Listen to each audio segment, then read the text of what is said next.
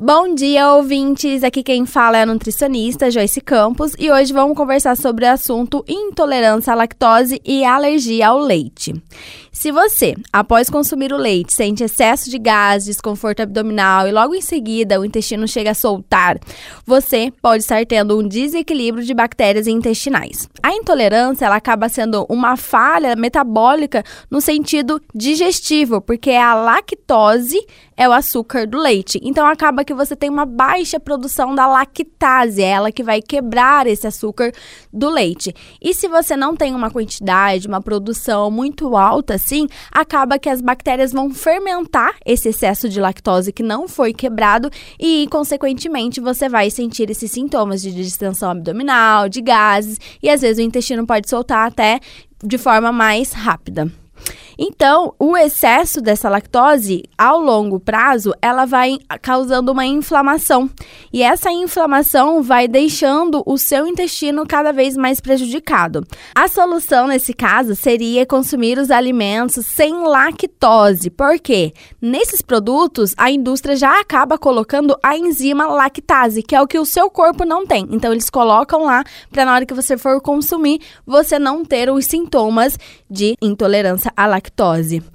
E quando é alergia ao leite, é a proteína, chamada caseína. É ela que é a protagonista na história. É ela que vai causar o desequilíbrio das células do nosso sistema imunológico, com os sintomas de aumento de secreção, aumento de muco, às vezes o nariz chega a ficar entupido também várias vezes ao dia.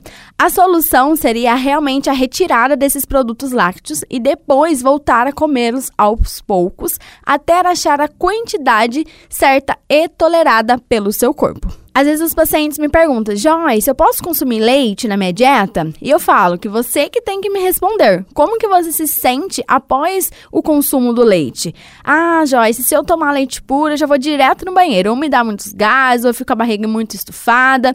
Então, isso já é um indicativo que não é para você usar o leite. E aí você pode substituir por fontes vegetais. Então, leite de soja, leite de castanha e os leites de amêndoa.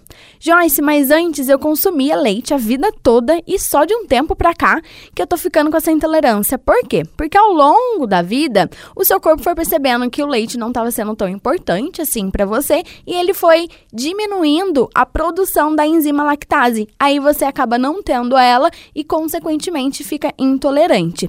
Algumas pessoas não toleram quase nada mesmo, então às vezes nem os lácteos, então queijos e iogurtes. Tem pessoas que são mais toleráveis a esses outros alimentos. Para queijo é uma dica que quanto mais ele amarelo, ele mais curado, menos lactose vai ter tá? Porque ele acaba sendo a matéria-prima dele é a mesma, é leite. Porém, o que vai mudar é a maturação. Então, esse processo de maturação acaba fermentando as bactérias e na hora que você come, acaba que você come tranquilo e não tem os sintomas. Já tem pessoas que comeu qualquer pedacinho já não tolera nada. Então, isso é um teste, você precisa estar sempre observando como que o seu corpo tolera ou não.